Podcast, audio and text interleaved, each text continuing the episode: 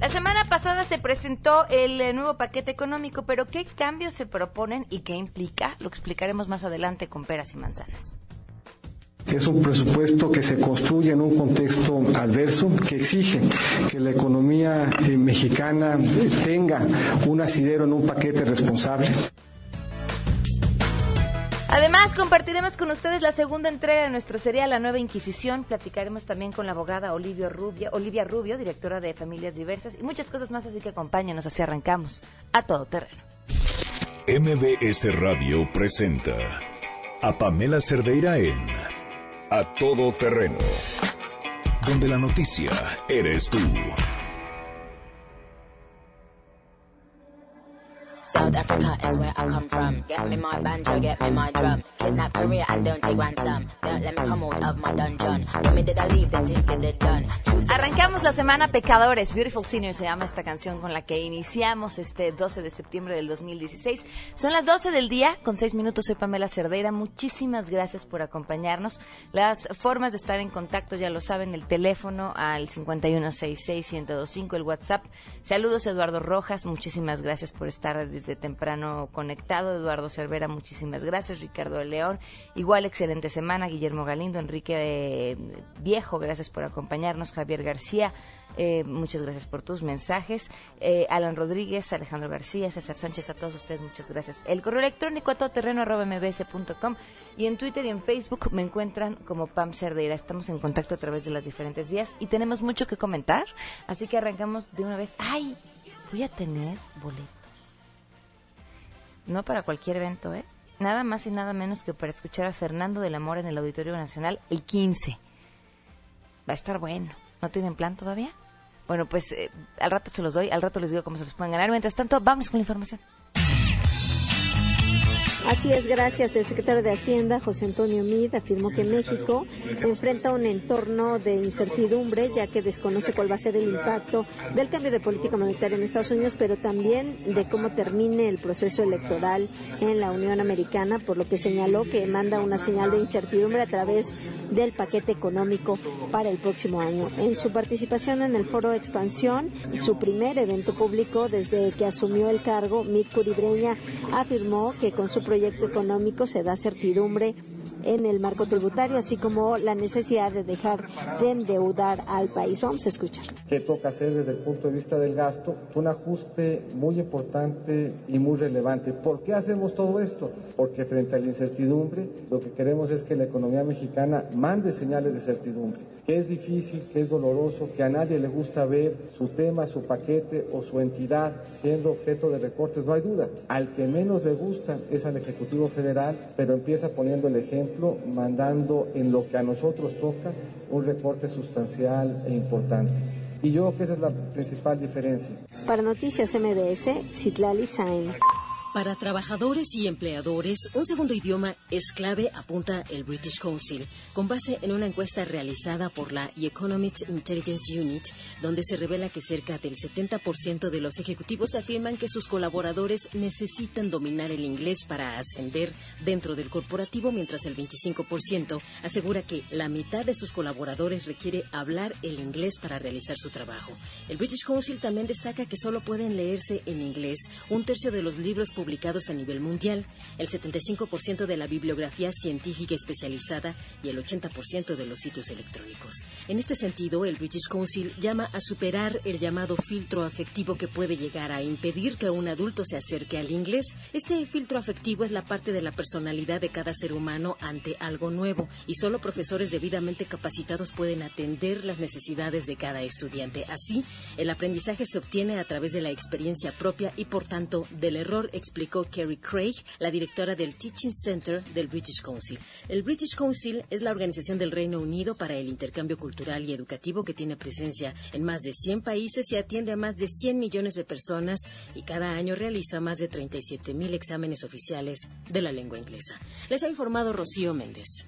El vocero de la Arquidiócesis de México, Hugo Valdemar, afirmó que aquellas organizaciones que amagan con hacer públicos los nombres de sacerdotes homosexuales solo están fomentando un discurso de odio. El jerarca católico puntualizó que cualquier denuncia se debe de hacer con las pruebas correspondientes, ello con el fin de no calumniar o difamar a las personas. A mí me llama mucho la atención esta amenaza que han hecho eh, algunos grupos porque pues finalmente ellos se quejan del odio contra las personas homosexuales, pero pues hacer este tipo de delación es odio contra los sacerdotes homosexuales.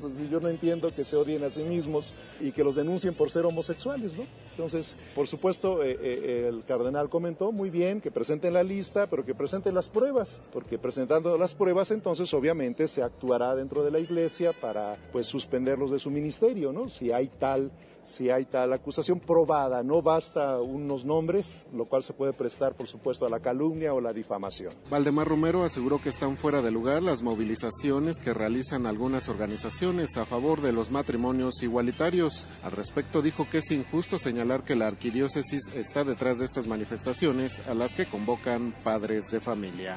Informó para Noticias MBS René Cruz González. La Ciudad de México es la capital de las libertades y el respeto, por lo cual a través del abogado en tu casa y en concordancia con la política de inclusión y no discriminación, se continuarán brindando las facilidades para efectuar matrimonios igualitarios en la capital del país. Así lo dio a conocer el consejero jurídico y de servicios legales Manuel Granados Covarrubias. Agregó que todos los capitalinos tienen el derecho a decidir sobre su propio cuerpo y a instituir relaciones de pareja o familiares con quienes mejor lo decidan. Recordó que en la urbe se han realizado 7.688 matrimonios igualitarios y que la Ciudad de México se ha consolidado como la capital de la tolerancia a los derechos de la comunidad lésbico, gay, bisexual, transvesti, transexual y transgénero e intersexuales. Subrayó que solo de 2013 a la fecha 5.252 parejas de este sector poblacional, es decir, el 68% del total, han podido casarse por la vía civil.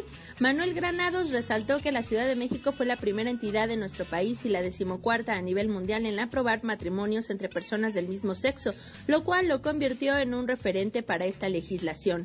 La reforma que legalizó los matrimonios igualitarios en la capital del país entró en vigor el 4 de marzo de 2010 a través de una modificación al artículo 146 del Código Civil y se establece que el matrimonio es la unión libre de dos personas para realizar la comunidad de vida, en donde ambos se procuran respeto, igualdad y ayuda mutua, con lo que el concepto de unión entre hombre y mujer desapareció, informó Marilu Torrano.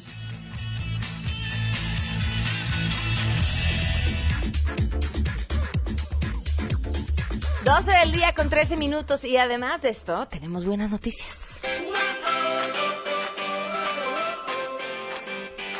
Fíjense qué interesante estos estudiantes que van a participar en Santiago de Compostela, en España, del 26 al 28 de este mes en SPIN 2016. ¿De qué se trata? Es el mayor evento de emprendimiento universitario y ellos están buscando lograr apoyo económico para una app que desarrollaron que se llama Te Agenda. Es desarrollada por, estudiantes del Instituto Politécnico Nacional. Esta aplicación compite como uno de los 30 proyectos finalistas del programa internacional Model to Market de SPIN 2016, que va a repartir premios con valor de 100.000 euros y que van a servir para que los proyectos empresariales seleccionados puedan realizarse con éxito. ¿De qué sirve la app que están llevando estos estudiantes? Permite a los padres de familia y profesores diseñar y coordinar, coordinar actividades cotidianas escolares para niños con trastorno del espectro autista fue desarrollado por Iván Martínez Torres, Álvaro Enrique Barrales, Oscar Montes de Oca Carrillo y Cuauhtémoc Samir Ramírez.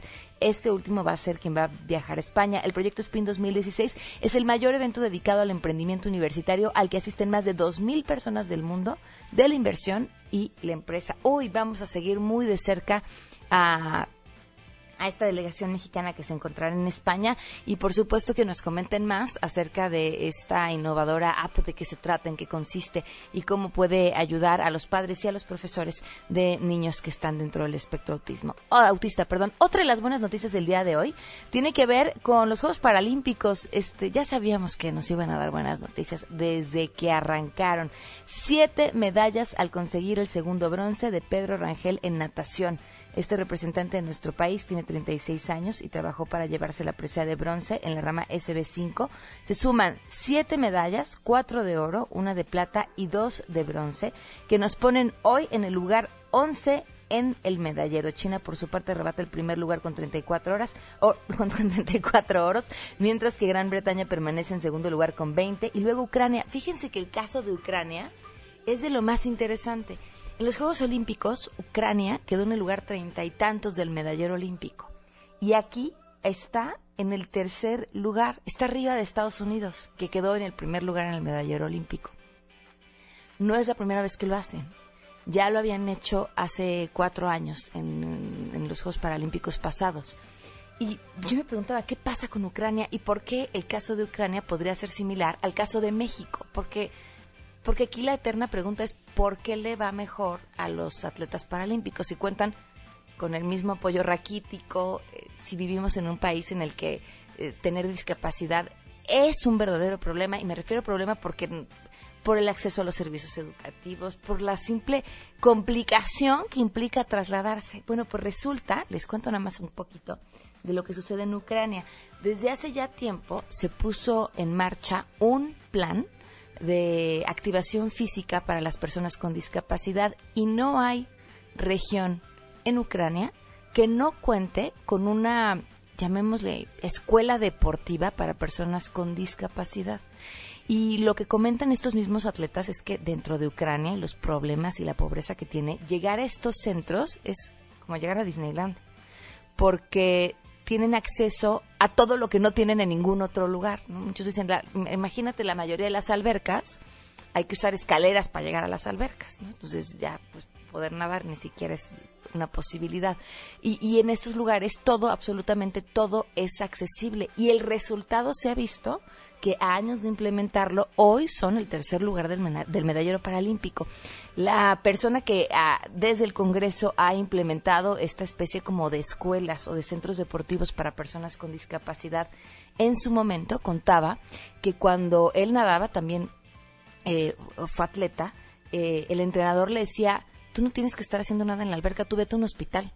Eso es donde necesitas estar. Y bueno, a través de su empeño y de decir sí lo voy a hacer, no solamente cambió su historia, sino está cambiando la historia de muchísimos atletas. Y lo que los mismos atletas paralímpicos dicen es que a través de lo que nosotros hacemos y a través del deporte en el que consigues absolutamente todo, le estamos dando esperanza a la población en general.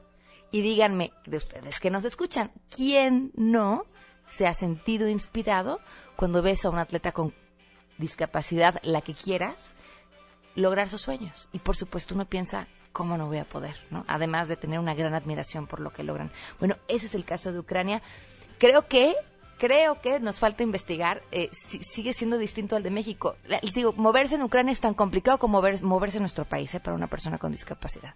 Eh, pero pero bueno, están estas escuelas, está este empeño, está este esfuerzo, habría que analizar qué pasa con nosotros, que el fin de semana estábamos en el lugar desde el medallero y ahora estamos en el lugar 11, pero que siguen siendo los atletas paralímpicos los que nos llenan de muchísimo orgullo. 12 con 18, vamos a una pausa y continuamos a todo terreno. Más adelante, a todo terreno. Entre los...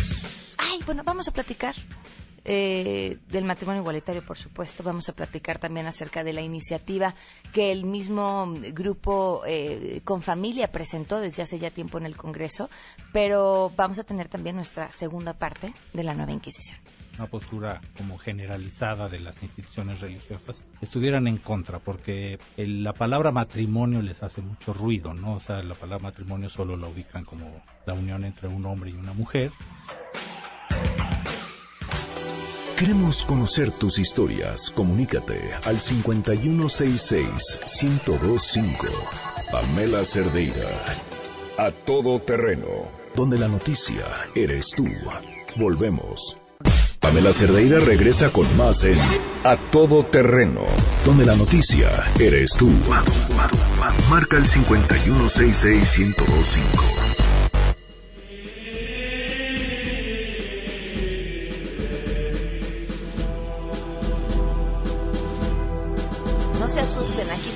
Siendo pecadores, no se dejen engañar por la música. 12 del día con 22 minutos, continuamos en A Todo Terreno. Hemos presentado desde el viernes eh, la primera parte, que por cierto, si no la escucharon, pueden meterse a la página de noticiasmbs.com. En la sección de programación encuentran A Todo Terreno y ahí están los podcasts de todos los programas o a través de iTunes, en el podcast buscan también A Todo Terreno y pueden escuchar lo que presentamos el viernes pasado, previo a los premios de la semana, la primera parte de este serial que hemos titulado La Nueva Inquisición. Esta es la segunda entrega.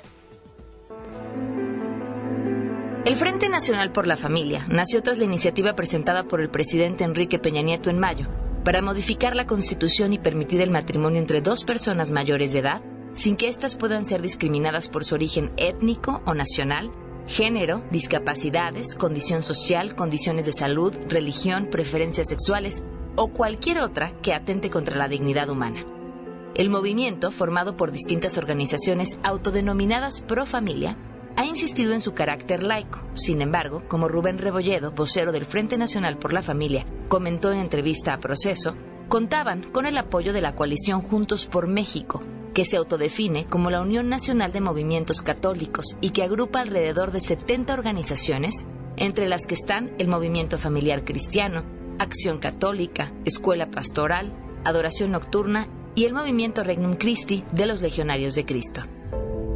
El 7 de septiembre, dirigentes de la Iglesia Cristiana, Evangélica, Apostólica, Mormona y de movimientos de la Iglesia Católica, así como representantes de organizaciones sociales, anunciaron que también se unían a la marcha nacional a favor de la familia y el matrimonio hombre-mujer. Es Ignacio Cuevas, asesor del CONAPRED es una postura como generalizada de las instituciones religiosas, estuvieran en contra, porque la palabra matrimonio les hace mucho ruido, ¿no? O sea, la palabra matrimonio solo la ubican como la unión entre un hombre y una mujer, en su origen bendecida por Dios y con fines de procreación, ¿no? Entonces, como que mucho del problema viene de ahí, de que ubican que el matrimonio y la unión de un hombre y una mujer tiene como fin primordial la procreación. Esta es la voz de Hugo Valdemar, vocero de la Arquidiócesis de México es una ofensa a Dios, una transgresión de su ley. ¿Me puede dar ejemplos? ¿Qué sería un pecado grave? Matar es un pecado mortal, es un pecado grave. Robar es un pecado grave. Cometer adulterio es un pecado grave. Tener relaciones homosexuales es un pecado grave. Equiparables a matar. Son pecados graves. Cada uno es distinto, pero todos son graves o mortales, como les llamamos.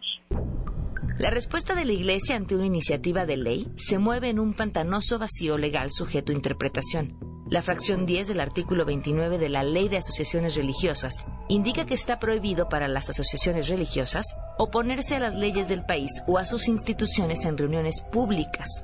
Sin embargo, como explica el subsecretario para Asuntos Religiosos de la Secretaría de Gobernación, Humberto Roque Villanueva, esta es una iniciativa, a pesar de que va de la mano de la jurisprudencia de la Suprema Corte de Justicia los matrimonios igualitarios es nada más una iniciativa, no es una ley. Y entonces no se están oponiendo ellos a una ley, se están oponiendo a una iniciativa. El, texto muy claramente señala leyes, no podrán oponerse a las leyes. Y en este momento esta iniciativa del presidente para reformar la Constitución evidentemente no es todavía una norma jurídica aprobada.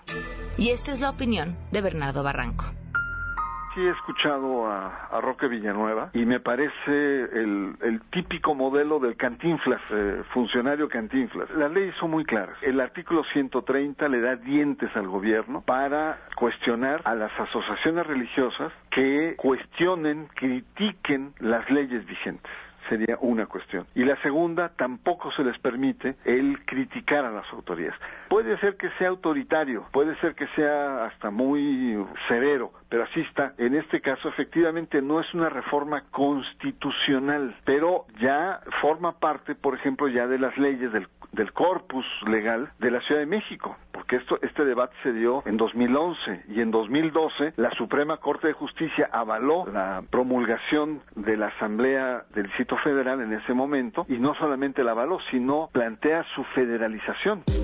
Buscando evitar un enfrentamiento con el CONAPRED o la misma Secretaría de Gobernación, el discurso, sobre todo desde la Iglesia, ha sido en algunos aspectos sumamente cuidadoso, haciendo hincapié en que no marchan en contra de la iniciativa del presidente, sino que invitan a manifestarse a favor de la familia.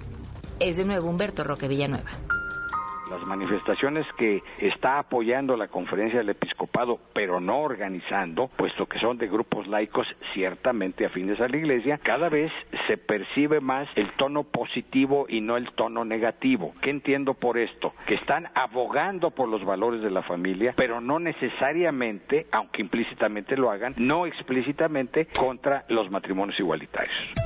¿A qué otras cosas se opone la Iglesia mediante el Frente Nacional por la Familia? ¿Cómo funciona la estrategia de comunicación que ha sido replicada en distintos países y distorsiona el contenido real de iniciativas y libros de texto para infundir miedo? ¿Qué es ideología de género y cuáles son las consecuencias de la polarización actual? Todo esto en una tercera entrega.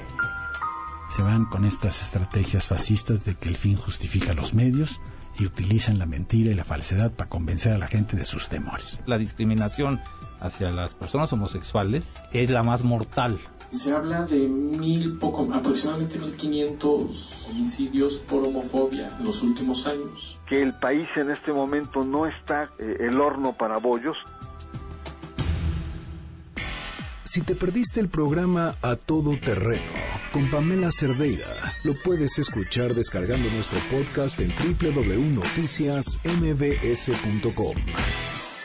Estamos de regreso. Síguenos en Twitter, arroba Pam Cerdeira, Todo Terreno, donde la noticia eres tú. Continuamos.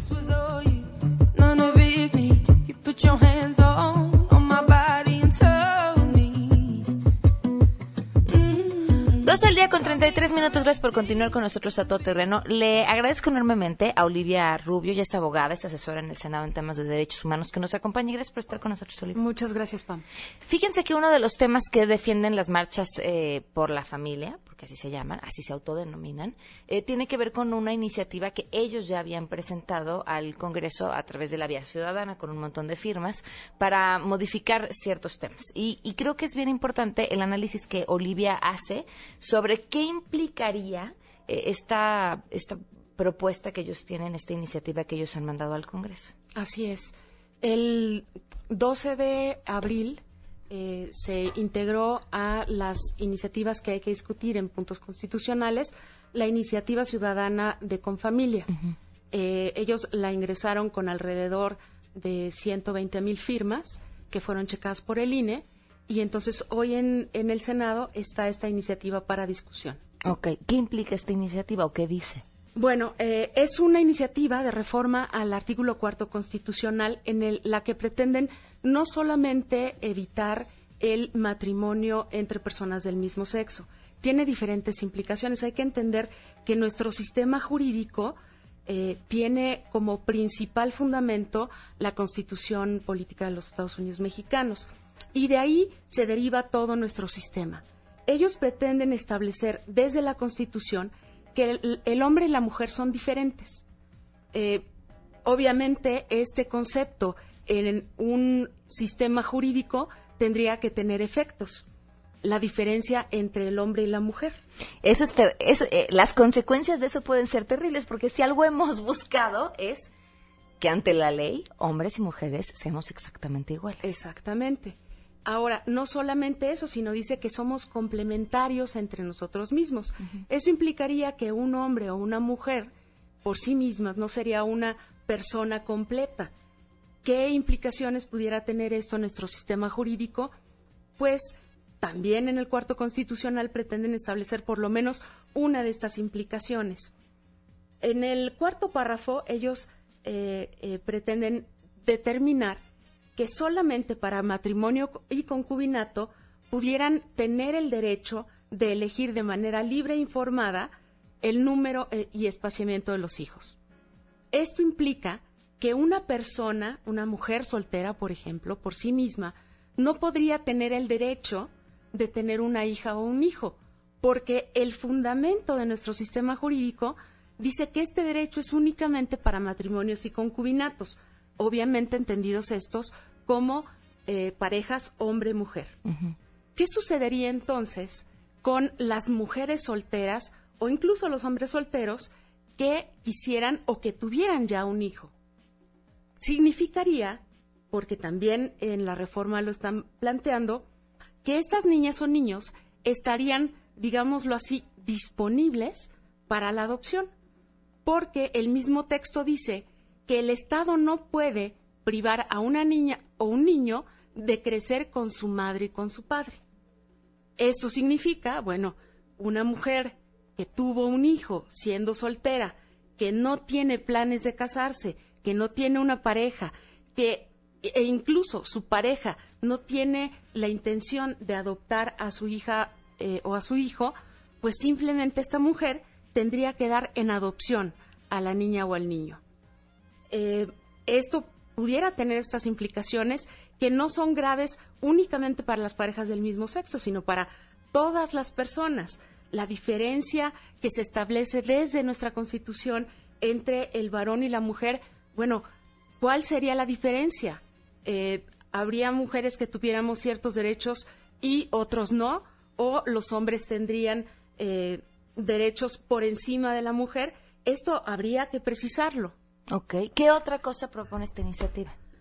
Bueno, eh, establecer que el matrimonio es una institución de interés público y fundamento natural, que em, las niñas y los niños tienen el derecho de crecer con su padre y con su madre y por lo tanto podría dar el caso de que eh, una mujer que quisiera divorciarse del hombre con el que está casado eh, el hombre pudiera interponer un recurso legal por el derecho del niño a crecer con los dos. Claro, para evitar que eh, se, se, pudieran separar, eh, estableciendo o primando el derecho, el derecho de las niñas y los niños a crecer con su padre y con su madre, porque incluso no dice a tener un padre y una madre, sino a crecer con ellos.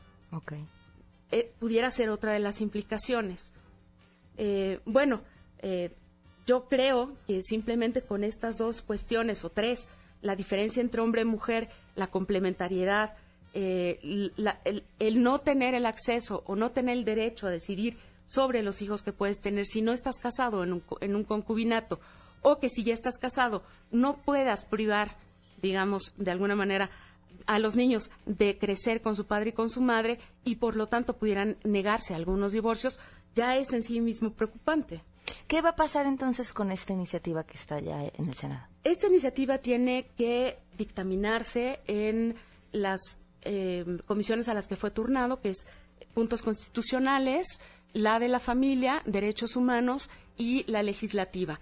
Y necesariamente en este periodo tendrá que dictaminarse y bueno, nosotros esperamos que esta iniciativa se deseche porque además eh, consideramos que contiene muchas implicaciones inconstitucionales. Hay otro tema también importante que tiene que ver con lo que, algo que aquí ya hemos platicado, lo que ha estado publicando desde mayo, eh, desde la fe. Eh, de hecho, lo discutimos con el mismísimo mm, Hugo Valdemar y nos dio su respuesta y opinaba y por demás. Eh, ustedes han presentado una solicitud de derecho de réplica a desde la fe. Así es. Eh, como colectivo, como personas eh, eh, firmantes pertenecientes al colectivo LGBT, pues estamos muy preocupadas y preocupados por lo que se ha estado publicando en Desde la Fe. Preocupadas porque, sobre todo, es desinformación, es decir, son cosas que no son ciertas, son cosas que son inexactas. Y la legislación mexicana nos permite solicitar a un medio de comunicación, como es Desde la Fe, el derecho de réplica para aclarar todo aquello que nosotros consideramos como eh, inexacto, que no es cierto o que no tiene veracidad. Fíjense, esto es bien importante porque justo lo que hablábamos con, con Valdemar, le decíamos, a ver, ¿a quién desde la fe estás diciendo que las personas se van a poder casar con animales? Y decía, no, no es cierto, eso no, lo, eso no es cierto. No, pues aquí está, ¿no? Te lo leemos, aquí está, está el nombre, tal. Ah, bueno, no me fijé. ¿no? No, sabía que eso se había publicado, pero pues si eso no es cierto, nos lo aceptó aquí.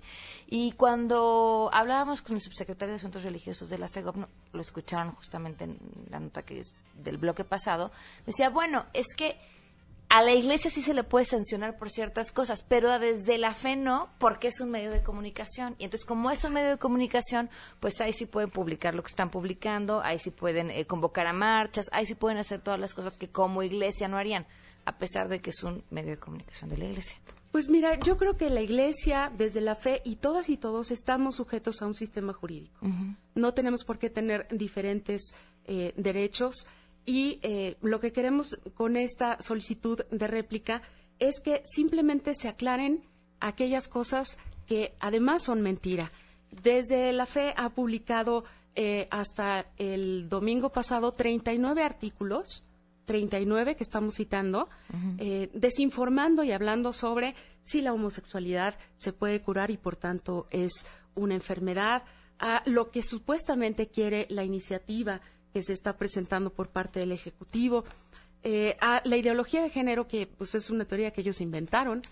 Todo esto lo queremos aclarar únicamente con dos textos que pedimos que se publiquen. Entonces, esperamos que desde la FE tenga la sensibilidad para publicar esto que además los textos los estamos basando en información científica, en eh, leyes, es decir, no, nos estamos inventando nada, no son opiniones, lo único que estamos haciendo es tratar de informar.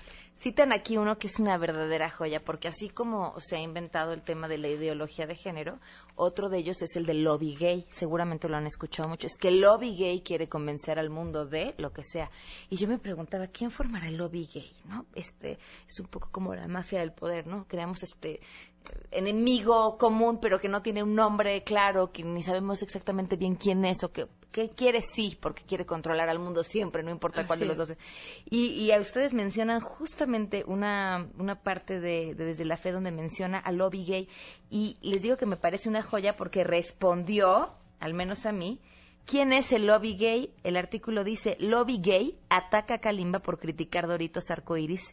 Este, y entonces deduce que el lobby gay es todo aquel que haya criticado a Kalimba por ese famoso tweet que puso sobre los doritos arcoíris. Así es. Bueno, pero eh, esto nos da el derecho a que eh, si nosotros fuimos mencionados en ese artículo, pues entonces tenemos derecho a replicar, como en todos los demás medios de comunicación y como seguramente en este han solicitado. Sí, sí, por supuesto, y se cumple con tal. Pues te agradezco mucho que nos hayas compartido esto. ¿Tuvieron alguna respuesta? ¿Van a tener alguna respuesta? Todavía no. Esperamos que antes del próximo martes, eh, no este siguiente, sino hasta dentro de la siguiente semana, nos contesten y esperamos de verdad que nos contesten que sí. Ok, pues estaremos al pendiente. Será muy interesante escuchar esa respuesta. 12 con 44, volvemos. Si tienes un caso para compartir, escribe a todoterreno.mbs.com. Pamela Cerdeira es a todoterreno en un momento continuamos.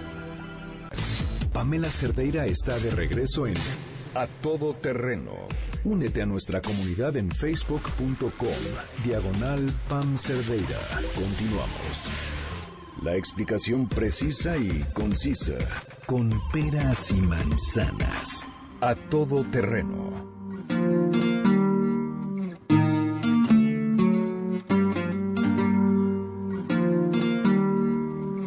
12 del día con 47 minutos. Gracias por continuar con nosotros a todo terreno. Soy Pamela Cerdeira y les digo decir, vamos a hablar de temas menos densos, pero no creo que este está tan tititito más complicado. Y es justamente lo que tiene que ver con el paquete económico, es el dinero con el que va a contar el país y las distintas dependencias para todo el 2017. Le agradezco enormemente a Jorge Ramírez que nos acompaña vía telefónica para explicarlo con peras y manzanas. Jorge, ¿cómo estás? Buenas tardes. Pamela, gracias a ti por la invitación, un gusto saludarte y justo trataremos de explicar de la manera más fácil para no enredarnos con este tema que a veces puede sonar complicado, pero la verdad es que resumidas cuentas es eh, cambiar la estrategia eh, gubernamental que se había tenido desde el año 2008. en, a partir del año 2008, que fue aquella crisis económica, se comenzó con un gasto superior a lo que tenía el gobierno de ingresos, es decir, como una economía familiar se gastaba más de lo que se tenía y así había venido siendo desde hace ya, eh, bueno, varios años. El problema eh, es que actualmente la deuda creció tanto que ya representa el 50% del Producto Interno Bruto de nuestro país. Entonces, ahí haciendo una pausa, ¿en qué se va a cambiar este año? Eh, el nuevo paquete económico que se propone por parte de la Secretaría de Hacienda, que estuvimos analizando en los últimos días desde el LATAM PM, eh, eh, plantea que ya no se va a hacer un gasto eh, superior a los ingresos, es decir, que inclusive se va a tener cierto ahorro. Con esto lo que pasa es que se empieza a amortizar la deuda que tuvo el gobierno durante los últimos años y se, se empiezan a hacer los primeros pagos. Eh, para hacer una analogía, es como por primera vez el gobierno paga su tarjeta a tiempo con todo eh, el monto que se debe y no se generan los intereses. Como cualquier persona que, que lleva la economía de un hogar sabe que poder pagar la tarjeta a tiempo implica recortar gastos en algunos lugares. ¿Cómo se decide o qué se ha decidido qué es aquello a lo que se le va a quitar dinero? Así es, y, y para ser eh, precisos hay dos efectos. Entonces, en el corto plazo, sí se reduce eh, la inversión, por ejemplo, en, en, los programas gubernamentales, lo cual puede ser una menor creación de empleos, eh, una menor inversión, menor crecimiento económico. Todavía no se tiene decidido el, el paquete de, ingresos y el, presupuesto de la federación a manera detallada. eso es justamente lo que se establecerá en los próximos meses lo que sí se sabe es que el monto que se tendrá va a ser, eh, en, términos de gastos, menor a lo que se va a ingresar a la federación. Con eso se va a empezar a pagar la deuda. Ahora, como segundo tema, el efecto de largo plazo puede ser benéfico porque eh, esta, esta tendencia ya no era eh, sostenible.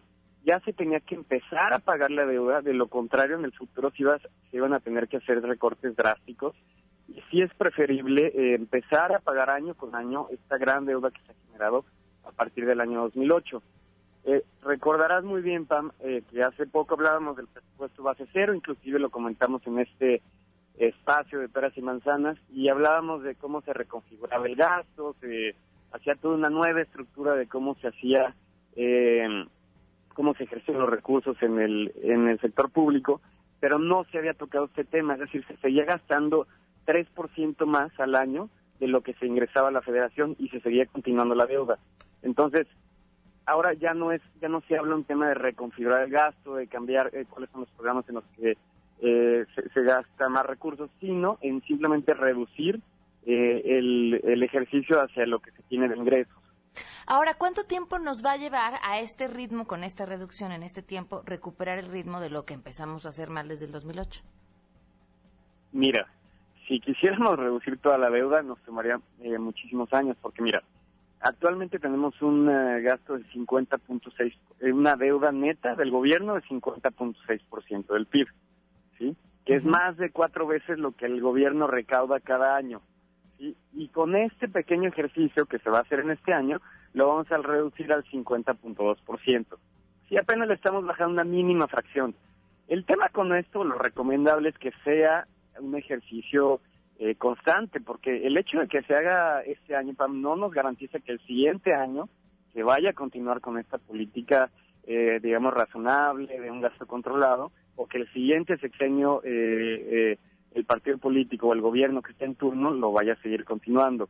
es un pequeño paso hacia un gasto más razonado, mucho más responsable, pero no estamos diciendo que con eso el siguiente secretario de Hacienda o el siguiente gobierno vaya a seguir con esta política. Es apenas el primer paso y, es eh, todavía ni siquiera significativo para pagar toda la deuda que se ha contraído por parte del gobierno. Bueno, es que aquí hay un tema importante. Los planes a largo plazo en este país parece que son a seis años, si bien nos fue, ¿no? Sí, y, y otro tema es que esta, digamos, eh, bola de nieve o efecto dominó viene desde el año 2008, eh, entre una labor conjunta entre el sexenio de Felipe Calderón y Enrique eh, Peña Nieto, que ahí sí hubo un gasto constante, pero, pero por arriba de los ingresos, o sea, en, en un efecto negativo hacia las finanzas públicas del país. Irónicamente, eh, sí se hizo una política de largo plazo, pero para mal. Jorge, pues te agradezco muchísimo que nos hayas explicado este tema con peras y manzanas. El día de cómo puede estar el público en contacto contigo. Muchas, muchas gracias a ti y le, recomendamos meterse a nuestra página de latampm.com y seguirnos en redes sociales en latampm, arroba latampm en Twitter también. Ahí encontrarán análisis similares a este y bueno, también con todo el tema de Trump y todo el contexto de economía política en Latinoamérica. Muchísimas gracias, Jorge. Que tengas buenas tardes. Gracias, Timba. 12 con 53 minutos. Oigan, cambiando de tema, Alan Rodríguez, les voy a compartir el mensaje que me envía a través de WhatsApp, que es, creo, la pesadilla de todos. Lo que pasa es que ya no hablamos mucho del tema y pareciera que ya se solucionó. El de las verificaciones. Miren, nada más escuchen su historia. Pamela, buenas tardes. Quisiera comentarte lo que me está sucediendo en estos días que trato de verificar mi bocho modelo 94 que este mismo lo hace menos de un año le puse su catalizador y por esos tiempos me dieron la 0, posteriormente me dieron la 1, pero en estos días que lo quise verificar, eh, acudí al verificentro y me salió una fotomulta de 700 pesos. Bueno, fui y la pagué, vuelvo a regresar al verificentro, pago mi derecho de 470, lo paso y eh, tenía un cable suelto que no me percaté del mismo, ¿no? Bueno, pues lo vuelvo a sacar, ¿sí? Eh, lo checan, eh, conectan el cable, lo vuelvo a llevar al verificentro y ahora me salen con que tengo que pagar nuevamente 470 pesos. Y estoy, estoy en eso, tratando de verificar mi, mi bocho, ¿sí? O sea, no se me hace justo, ¿no? Es mucha sacadera de dinero, ¿no? y no sé, no sé qué más decirte, Pamela, te agradezco tu atención y gracias. Uy, Alan, y que no sea la de malas que se nos ocurra cambiarles de color a los taxis, porque entonces otra vez, pues otra lana, porque hay que pintarlo, y así nos vamos. Dice además que la multa fue por exceso de velocidad, iba circulando a 60 kilómetros por hora. Ni hablar. Quería darles regalos. La forma de llevárselos es por teléfono al 5166-1025, cuatro pases dobles para la fiesta mexicana con Fernando de la Mora para este jueves 15 de septiembre en el Auditorio Nacional. Cada pase doble incluye además un juego de caballitos tequileros, para que se la pasen como se lo merecen. Ya están hablando muy bien. Me da gusto, son cuatro pases dobles, así que aunque esté ocupado, insistan. Nos vamos. Gracias por habernos acompañado. Mañana es día de Amarte MX, nuestra eh, segunda entrega de este proyecto en el que tres de las universidades más importantes del país han tomado de la mano cada una una comunidad indígena distinta y están trabajando por desarrollar cinco productos y además un plan de negocios para que después de terminado el proyecto la comunidad eh, tenga algo a la mano para poder cambiar o aportar de alguna forma a, a, Caja, cómo eh, se definen, a, cómo subsisten y a, y a su proyecto de vida en general. Mañana, día de Marte MX, los esperamos aquí en A Todo Terreno. Ya es una realidad. MBS Radio y A Todo Terreno presentan Amarte MX, el primer reality social, donde estudiantes de tres de las mejores universidades de México tienen la misión de poner a prueba sus conocimientos, creatividad y amor por nuestro país. Bueno, yo sí me, la verdad me siento como muy emocionada, así cuando me vamos a, eh, cooperar con una comunidad, porque no es como venir a ayudarles o resolver la vida, es como más bien una cooperación mutua de yo sé esto, que yo sé esto, podemos generar algo más bonito, ¿no? Alumnos de la Universidad Nacional Autónoma de México, Universidad Iberoamericana y el Tecnológico de Monterrey ya comenzaron a trabajar mano a mano con las comunidades indígenas Otomí y Mazahua, con el objetivo de unir sabiduría y juventud para crear un producto único que represente la esencia y el orgullo mexicano. O sea, suena muy bonito, este, me siento feliz de tener personas que realmente se interese por nuestra situación más que nada. Y más que nada este grupo de jóvenes, yo en lo personal me trae esperanza. Amarte MX, todos los martes por A Todo Terreno con Pamela Cerdeira, de 12 a 1 de la tarde. MBS Radio, en la inclusión, estamos contigo. MBS Radio presentó a Pamela Cerdeira en A Todo Terreno. Te esperamos en la siguiente emisión, A Todo Terreno, donde la noticia eres tú. MBS Radio, en entretenimiento, estamos contigo.